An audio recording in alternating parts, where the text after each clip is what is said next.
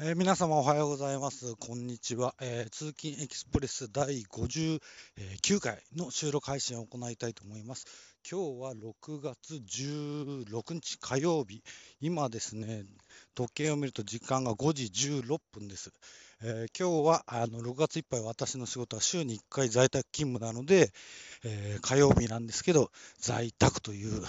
ことです。だから会社が始まる前には家にえー帰ってシャワーを浴びて着替えてさっぱりして、えー在宅ワークをしたいと思ってます。えーとですね、今日はね、今までで一番早く走り始めました。なんでかっていうと、えー子供の学校も今週から平日、平常、通常通りになりました。6月からあの小学校スタートしてるんですが、クラスを半分に分けて、1日おきのあの通学でした、えー6月の第1週目は火木といって先週は月水金と学校に行きましたそれで昨日から昨日の月曜日から通常、えー通学になったんですけど、えーまあうちの子ちょっとそういうとこありますがあのちょっと昨日はね行きたくないということで休まれました。ほいで今日はどうかな、今日は行くって言ってたんで、それまでに家に戻りたいので、えーいつもより早い時間に、あの今日はね、走り始めたのがね、えー4時過ぎに家を出ました。3時半に起きて、偉いでしょう。まあその学校のこともあるんですけど、えー今暑いですからね、昨日とかも昼間、何度になったか34度とか最高気温行きました。日が完全に昇っちゃうとね、もう本当に真夏というか灼熱というか倒れちゃう。で、あの、日の出すぐですね、暗いうちに走るのは、あの、引かれちゃったりして危ないので、あの、怖いので、あの明るくなってから走ろうと思って、えー3時半に起きた時はね、まあ、40分ぐらいかな、3時40分ぐらい、まだ真っ暗だったんですけど、もう4時になると、もう大体、えー周りが見えるぐらい明るくなってて、日の出ではまだなかったと思いますが、明るくなってから家を出て走りました。今日の距離は何キロだったか、9キロちょっとでしたね。あのーそれで1キロの平均ラップタイムが、え6分13秒。だ1時間走んなかったんですけど、ここ最近としてはだいぶ速いペースで走れたんじゃないかなと思いました。それで体力的には今日はね、体結構軽かったんですけど、あの右足の甲というか、足の裏というか、まあ、右足がちょっと違和感が覚えたんで、それでちょっと走るのストップしました。やっぱりいつもよりちょっと早めのペースだと、怪我すんのかな。まあ、このね、50近くなって怪我すると、治りが遅くて、もう1週間、2週間平気で走れなくなりますからね。あのーなので大事を取った方がいいんですよ。僕は別に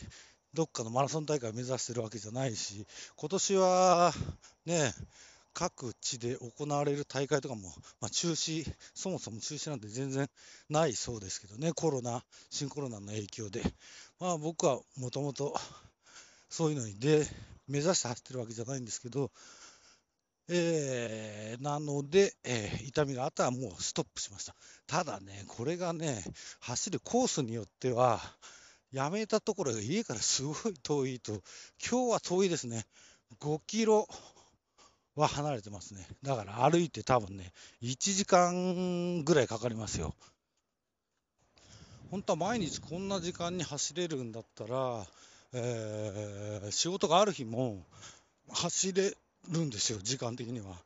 でもやっぱり、なんか、あの仕事がある日に走った後仕事行くっていうのは、どうも気持ちがざわざわして落ち着かないので、やっぱり出勤しない日じゃないとなんか走れないんですよね。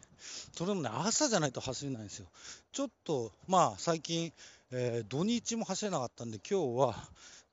えー、と前回走ったのが木曜日なので、金、土、日、月でしょ、4日間空いたんですね、まあ、そんぐらい空いた方が体が軽いのかどうか、でもこの間の木曜日も、えー、久しぶり、月火水、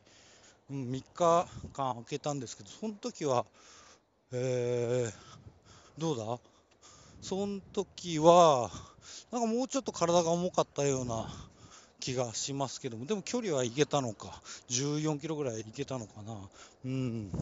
えーと、何の話ですかね。だから、えあ、そう、雨だったじゃ土日もね、走ろうと思ってたんですよ。土日走れなくて、朝雨が降ってて、ただその後、まあ、土曜日はちょっと、あのー、雨、一日中降ってたんで、もう結構強く降ってたんで、えー、まあいいんですけど、日曜日なんかね、その後行こうと思えば走るタイミングはあの、天気模様はあるんですけど、どうも朝逃すね、走りに行く気がしないんですなんですかね、これ。えー、基本的にみんながいない時間に走るのが、まあ、行動したりするのが好きっていうのはまあまああるんですけどだからって言って走ること自体が気持ちいいとか言っちゃってるんだからあのーいいじゃないですかね、昼間走っても。なんですかね、この制約が僕の中であるんですよね。だから、今日とかね、すごい早くて、まあ、いつも以上に人が少なくって、あの気持ちよかったですすく。でもね、気持ちいいんですけど、やっぱりいますね、皆さん。あのランニングされてる方もいますけども、お散歩されてる方が、やっぱりご年配の方、まあ、僕もご年配になってきたっていうこと、その証拠なのかもしれないですけど、ご夫婦で、えー、いつものコースですね、手賀沼からの支流沿いの土手をご夫婦で歩かれてる方ですとか、手賀沼沿いのサイクリングロードを、えー、走ってる方、歩かれてる方、ご夫婦でお散歩されてる方も結構います。えー、あの朝の4時台とかですよ。うん。僕もね、見習いたいなと思いますね。そういった、えー、年の取り方したいなと思います。えー、っとですね、これであと家まで何キロだ？えー、3キロ、3キロは確実にあると思います。もう3キロかっていうことは、そうだな、あの、1キロ10分としても、6時前には家に着きますね。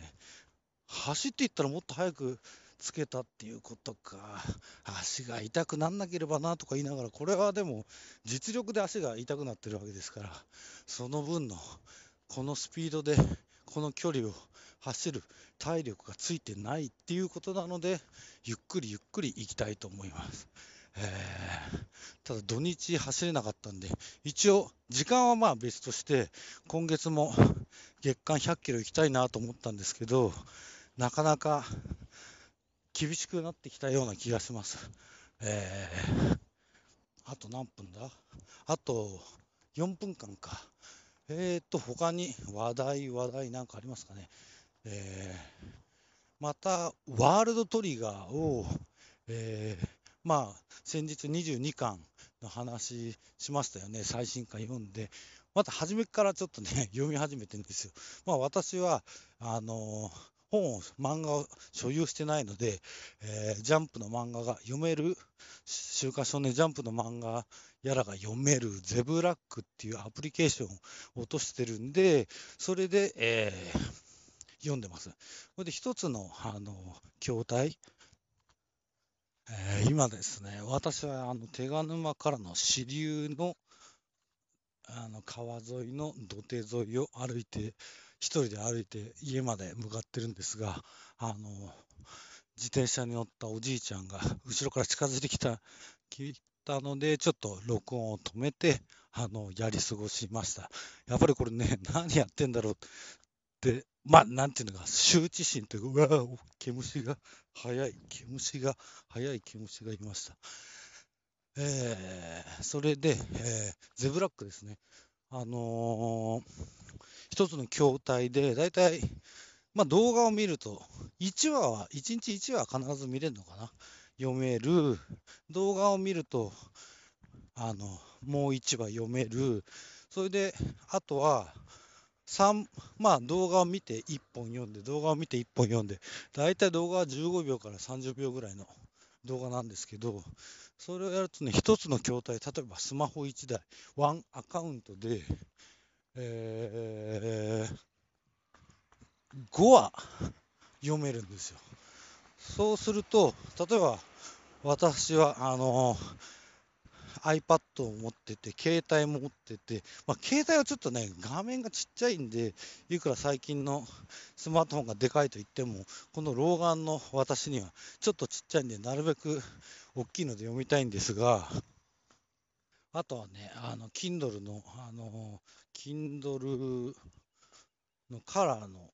Amazon で出してる Kindle のタブレット、まあ安いやつの一番ちっちゃいやつとその次の大きさのがあります。まあこれ両方とも古いで、古いので性能はよ大して良くないんですが、それにも入ってるんで、筐体全部で4つあるんですよ。これで全部で1アカウントずつ取って別にアカウント共有しなければ、5×4 で20は読めるんですよね。そうするとだいぶ読めるじゃないですか。まあ、その分動画も見てるっていう、あの、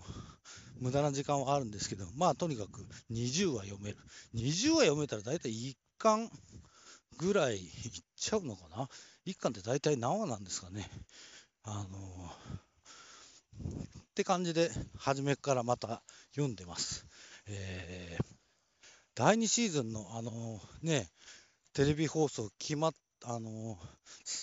制作は決まったけど、いつやるかまだ放送されてませんが、楽しみにしています。じゃあ今日のあの第59回の資料配信終わりにしたいと思います。さようなら。